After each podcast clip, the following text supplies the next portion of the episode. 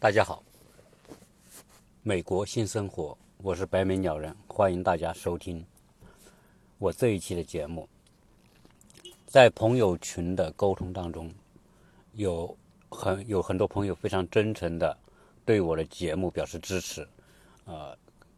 觉得大家能够获得一些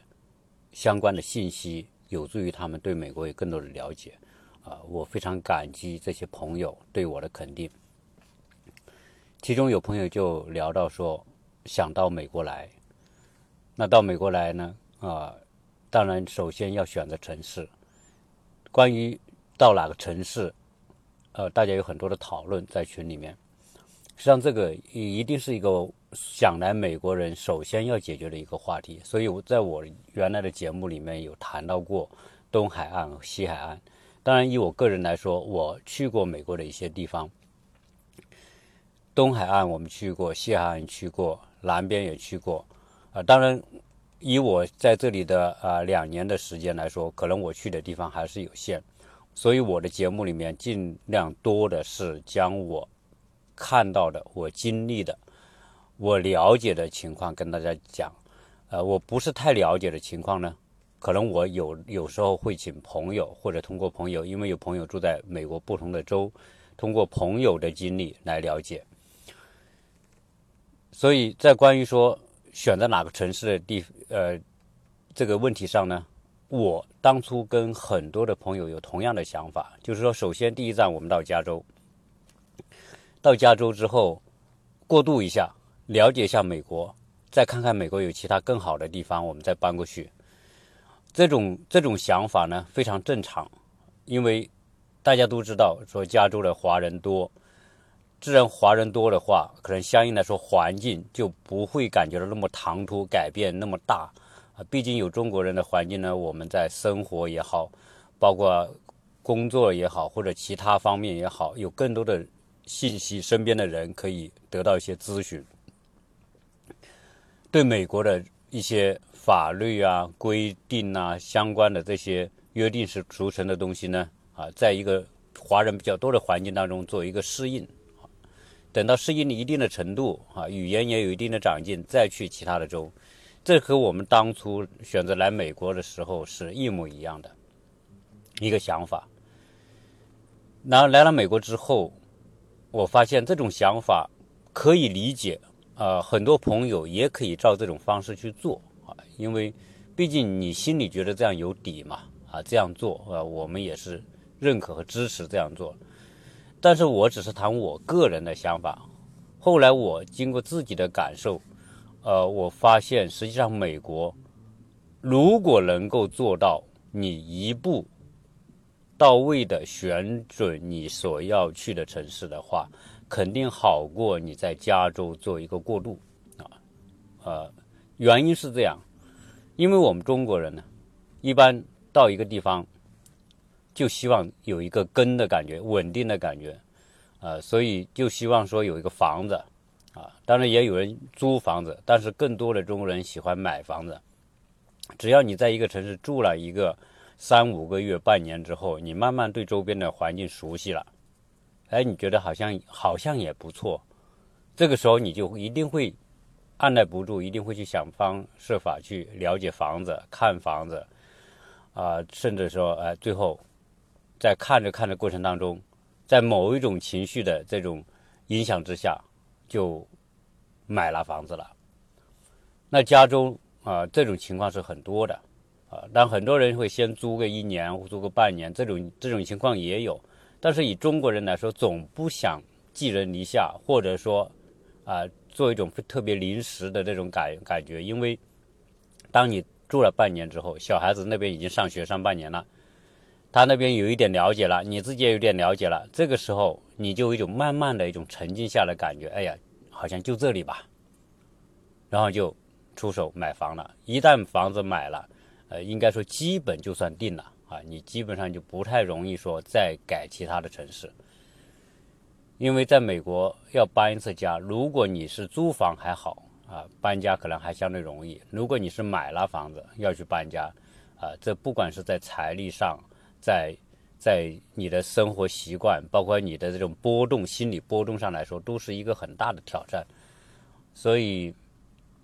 基本上来说，啊，当初那种想法，最后就变得说，很多时候就不太愿意动。但是美国呢，因为你到第一站到了加州啊。到加州之后呢，就有各式各样的人，可能你身边会有很多人说，哎，加州不错，他会列举很多的好处，告诉你加州还是不错的，啊，因为大部分的人呢，可能就是第一站来到加州，以他自己对加州的感觉跟国内比，在很多方面确实不错的，但是他是否到过其他的州或者到过很多其他的地方去生活过呢？我想你遇到的人，特别是华人里面。说从其他的州最后搬到加州去的这种情况呢，可能不会特别多啊，不会特别多。而反观我现在在的亚特兰大这样一个城市，我们所遇到的人，因为我们会参加很多的华人社团的活动，基本上呃每每个星期都会有这种活动，都会跟一些华人朋友在一起啊。这些华人朋友有很多是大陆的，但是我要说，在西海岸从大陆来的。华人比例是最高的，东海岸呢，华人比例以我接触的感觉啊，我没有统计数字，我接触的感觉是，大部分是留学生，一一一大大概有百分之五十是那种九十年代二零零零年以后留学来美国的，然后留在美国东部，特别在亚特兰大这个城市，他们有很大一部分是这种中国大陆的留留学生。当然也有很多的，呃，台湾的这个移民，香港移民也有，因为经常我们可以听到一些说广东话的啊，台湾移民特别多，呃，这是讲到我们华人而言，所以在东部这边的人员构成里面呢，就是说比较均衡，有大陆的啊比例不少，台湾的比例也不少啊，当然还有香港和广东说这个语言的。那这种情况之下呢，呃，亚特兰大我们遇到这些华人里面，多半都是从别的州搬过来的，就是说，大部分都是原来在别的州生活，可能是在别的州读书啦、工作啦，后来搬到亚特兰大。那我们都会沟通一个共同的话题：你为什么要来亚特兰大？那在这个沟通过程当中啊，大家会有各种，你看从北边来的，从。五大湖区，从新英格兰地区，如果大家对美国地理了解的话，新英格兰就是讲美国纽约，呃，到麻省，什么，呃，特拉华、缅因州等等，整个东部、东北部的那一圈啊，五大湖区的东边，啊，弗吉尼亚往北啊，这个叫新英格兰地区，啊，很大一部分人从那里搬过来的，啊，有很多是在那边读书搬过来的，工作搬过来的。也有五大湖区，就是北边搬过来的，有从佛罗里达搬过来的，有从旁边的阿拉巴马搬过来的，而总之就是说，经过这种时间的考验，大家都会从那些地方汇集在亚特兰大这个城市。那他们沟通的话题就是说，亚特兰大这个城市和他们原来所居住的城市比要好。当然，这里面有包括很多是从加州搬过来的啊。这个比例，你到如果到了这边接触一些人，你问问他们，你就会问到有很多是从加州搬过来的啊。从不管从旧金山还是从洛杉矶、从圣地亚哥啊搬过来的，都有不少。那可见说，这个城市的人，他很多是经过比较之后，最后选择落户亚特兰大这个城市。那所以呢，今天我就想跟大家聊聊，为什么大家要来亚特兰大？啊，这个我首先做声明，我不是因为说我生活在亚特兰大，所以我就忽悠大家说亚特兰大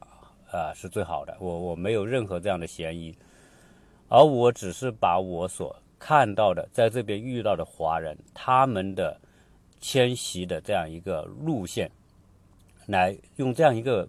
应该算是一种事实吧，来跟大家讲述亚特兰大这个城市啊，之所以大家在比较之后会来亚特兰大，那一定有它的好处。所以在我以前跟有一个我的一个朋友吧，也是我们一个老乡啊，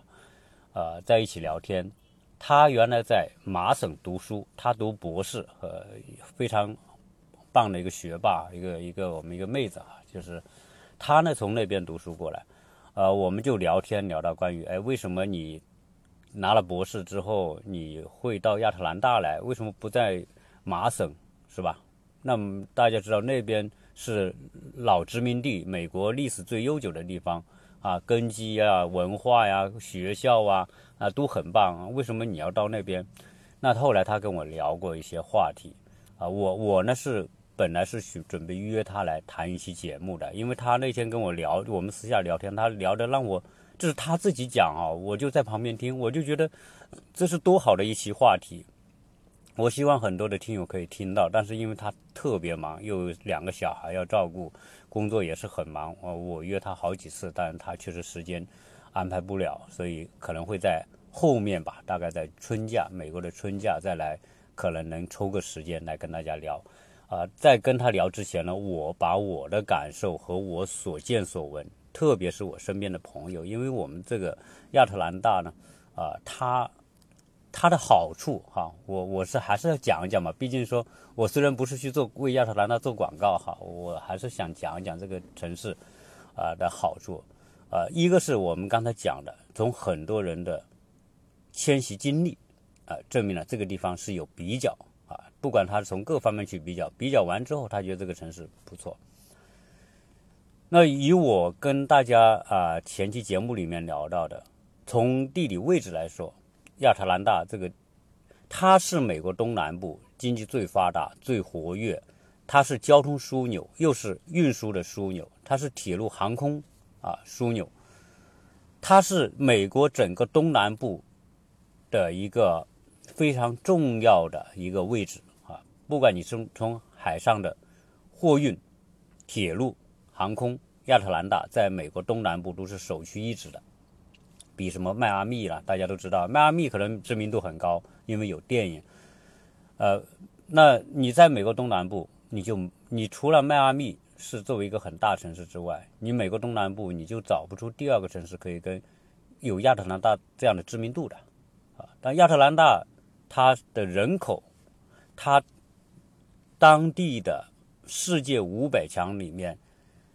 就有十五家企业的总部在这里，还有很多企业的区域总部在这里，所以在亚特兰大的城市中心里面的城市规划、房子、商业，是我所看到的美国城市当中应该说，呃，最宜居的，就是亚特兰大市中心的环境，也是比其他的这种美国城市的当趟要好的，而且亚特兰大的当趟里的公寓卖的特别好，租的特别好。很多人那些高级白领也好，那些高级的这些管理管理人员都住在那个地方，因为很多公司的总部在那里。所以亚特兰大呢，因此它也有很多的相关的这种配套项目啊，从小孩子的我们讲的最大的水族馆啊，可口可乐中心 CNN 的总部啊，以及说动物园啊，各式各样的相关的场所。高尔夫啊，这边都是非常齐全的，因为亚特兰大这个城市聚集了很多的富豪啊。当然，它可能不是美国富豪最多的啊。大家一说到美国富豪最多，大家知道 West Palm Beach 就是美美国西棕榈滩到迈迈阿密迈阿密北边的 West Palm Beach 啊，那个地方啊是富豪最多的啊。当然，比弗利山庄啊很多。我上次跟大家聊的节目的叫查尔斯顿啊，作为这海边东南部最棒的海边城市，当然那是兰卡的一个一个海边城市，那里富豪也很多。在亚特兰大这个地方呢，它是有财富的聚集效应的，所以这个城市从商业上来说，它是有相当的活跃度的。呃，就业来说，这个地方也是非常的不错。大学这边有几个大学，Georgia Tech，乔治亚理工大学在美国也是非常棒的学校，Emory 大学啊也是在美国名列前二十名的这种大学，所以这边呢又有这种相关的一些大学的配套。总之来说，哎，这个城市我讲到它是在美国东南部是首屈一指的，啊，周边那些那乔乔治亚州有将近一千万人口，那就算人口大州了。周边的很多的州，什么田纳西啊、阿拉巴马啊，新到你到什么阿肯色啊这些州，那可能一个州才两三百万人，三四百万人最多。那这个州一千万人，就算有人口就有市场嘛，有市场就有活力嘛。啊，这是我讲的大的这样一个状况了。那我们那些朋友在聊到说啊，亚特兰大的好，因为我一直不讲我自己，因为我自己能够比的就是。佛罗里达呀，加州了，再有就是啊亚特兰大这几个地方啊，我就是生活过啊。那我能比较的，也就是在这几个层面。但是很多朋友他们在这里多少年呢？有的九十年代来的，两千年来的，都是住了十七八年到二三十年的这些人。那他们在这边的感受就是说，这个城市亚特兰大这个城市被严重的低估。所谓它的我说的宜居的状态来说。啊，被严重的低估，它的收入和开支的比，就是生活压力被严重低估。所谓严重低估，就是说，你说加州，我们在群里面很多听友讲，那加州多贵啊，是吧？你随便房子、学区、税这几大块啊，如果说很有钱的人没所谓，是吧？你像国内那些什么上市公司的老板。啊，哪有那那些什么名人大把的钱，什么买买海边的那种豪宅别墅的大有人在。但是我想我的听友大部分都是普通人，都还是要考虑成本的。那这样要考虑成本，那加州现在是当仁不让的，全美国生生活成本最高的。那成本最高的主要出在第一，房子贵嘛，这是你硬性的支出。你一卖一一掏出一百万，你拿出一百万才可能在好区。好学区、好的社区买的好的房子，这是一百万以上的，一百万以下可能你就你就可能看不上了，啊，要么你就是房子好，但是学区不好，啊，对吧？所以，那加州的税又贵啊，你想买新房，如果你是喜欢买新房的，很多新房或者新开发的区域的房子的房产税，我讲过百分之。一点八到百分之二，这是相当贵的税了。你持有一个房子的成本，那税太高了，啊，你每年交这个税的时候，你就会感觉到压力。消费税百分之八、百分之九，你去买东西，这是州政府收的。那你、你、你去看看，这些都是作为你的生活成本。那你不包物价呢？当然，加州的物价也是高的，油价啊。那我住过。洛杉矶，我住过亚特兰大。亚特兰大现在的油价，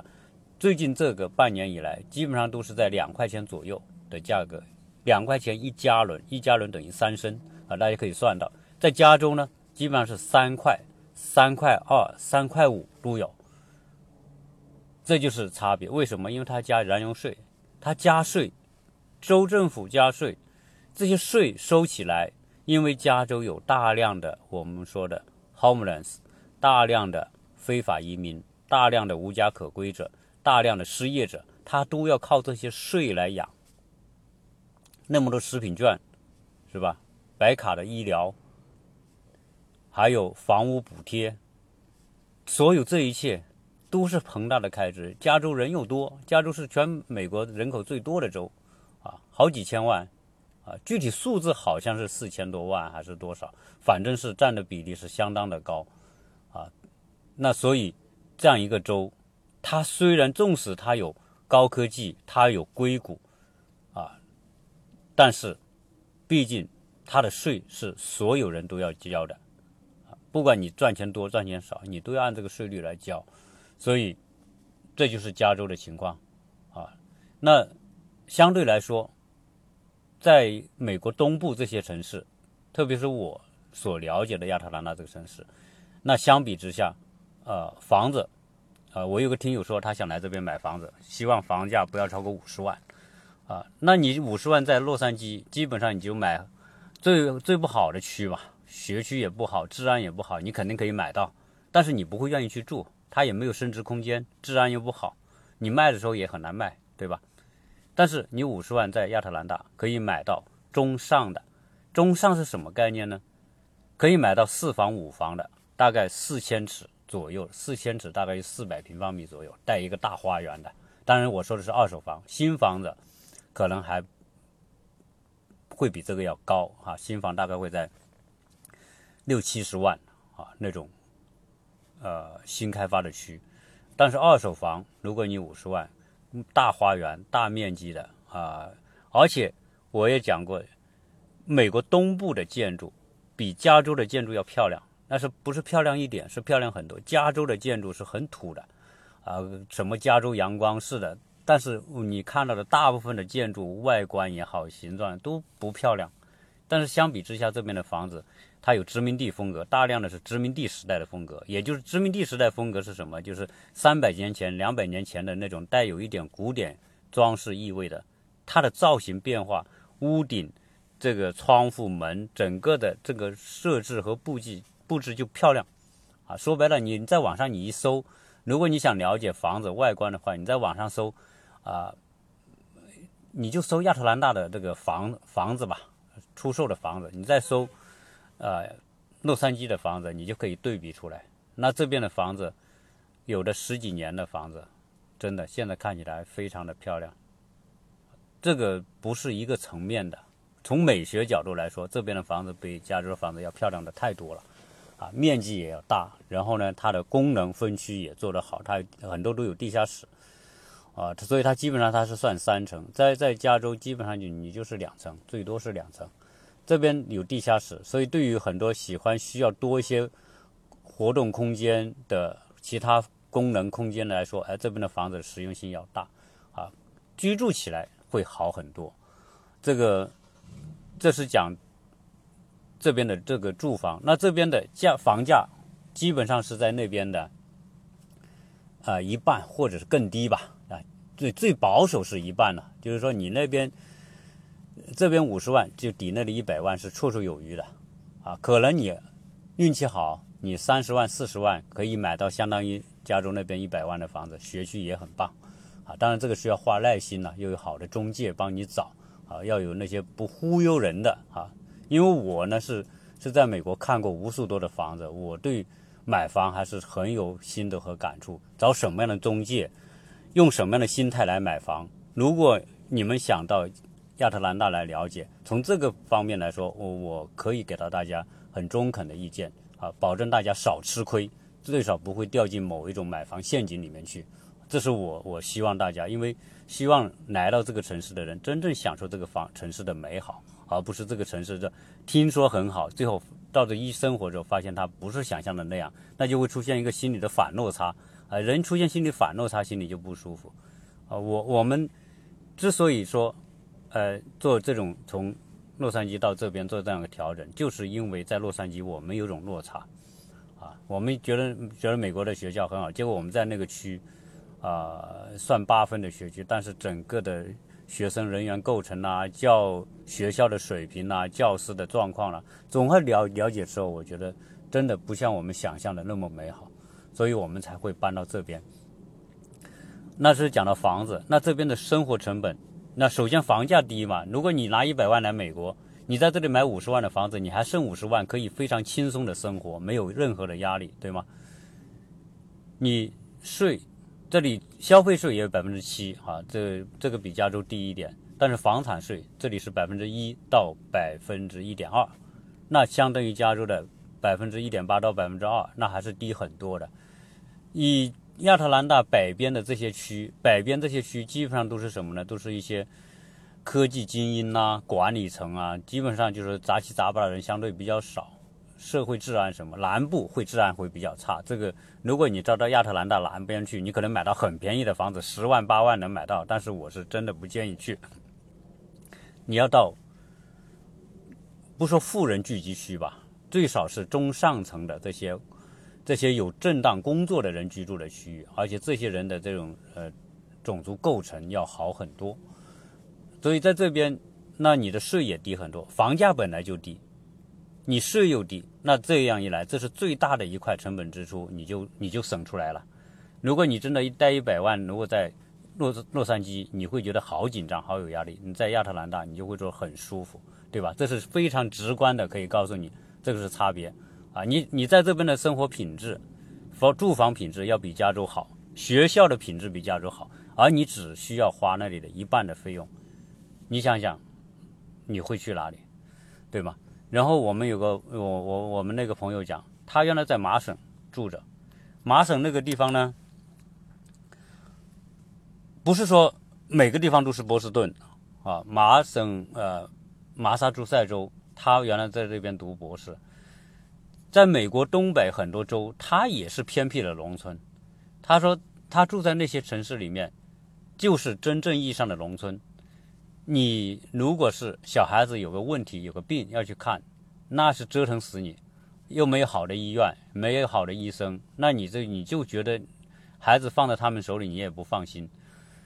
老人家住在那里也是不方便啊，因为很多那种相比之下啊，那那是跟亚特兰大比，亚特兰大就是真正的都市，而那边是农村，那种农村是缺少配套条件很差的农村。啊所以，在美国是有很多这样的地方。所以你看，我们旁边就有一个阿拉巴马州。阿拉巴马州，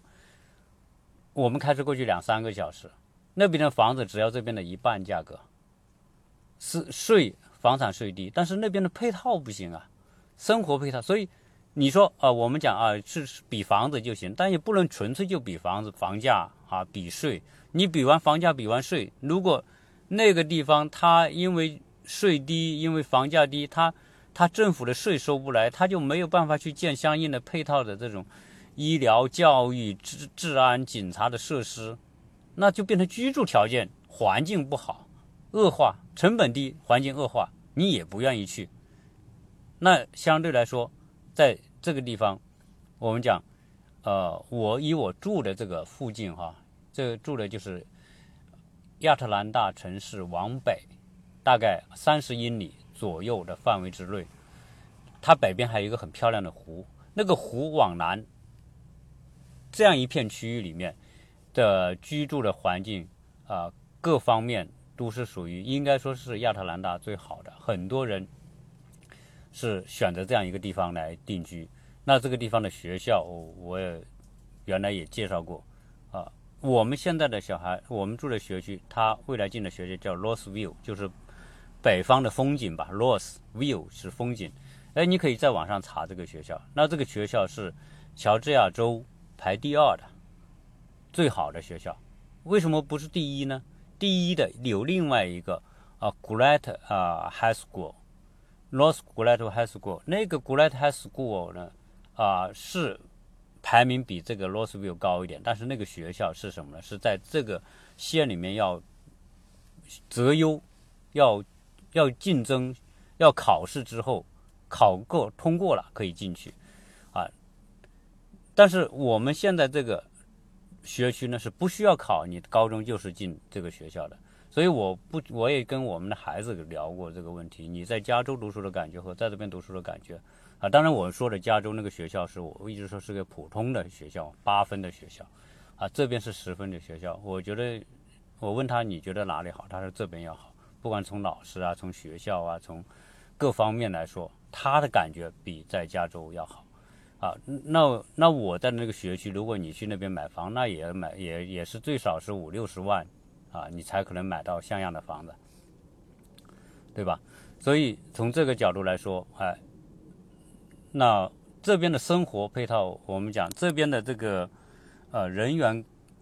构成里面，我说华人，我刚刚讲了。这只是有华人环境的。如果你去到一个地方作为华人，你没有华人环境的话，肯定不行的。你买东西买不到。他们在麻省的那个朋友，他说没有华人超市。前面跟我谈那个路车的，呃，谈那个买车的那个那个小张，他原来从密西根州搬过来，就密西根就是就是五大湖区嘛，那底特律坐车的那个区。他说在那里也有华人，但华人少，没有华人超市，没有华人餐馆。没有华人的相应的铺的配套设施，没有华人的孩子的补习学校，没有，很多地方都没有，华人少的地方就没有。但是亚特兰大十万华人，但十万左右了，十万左右华人那是很大一个群体了。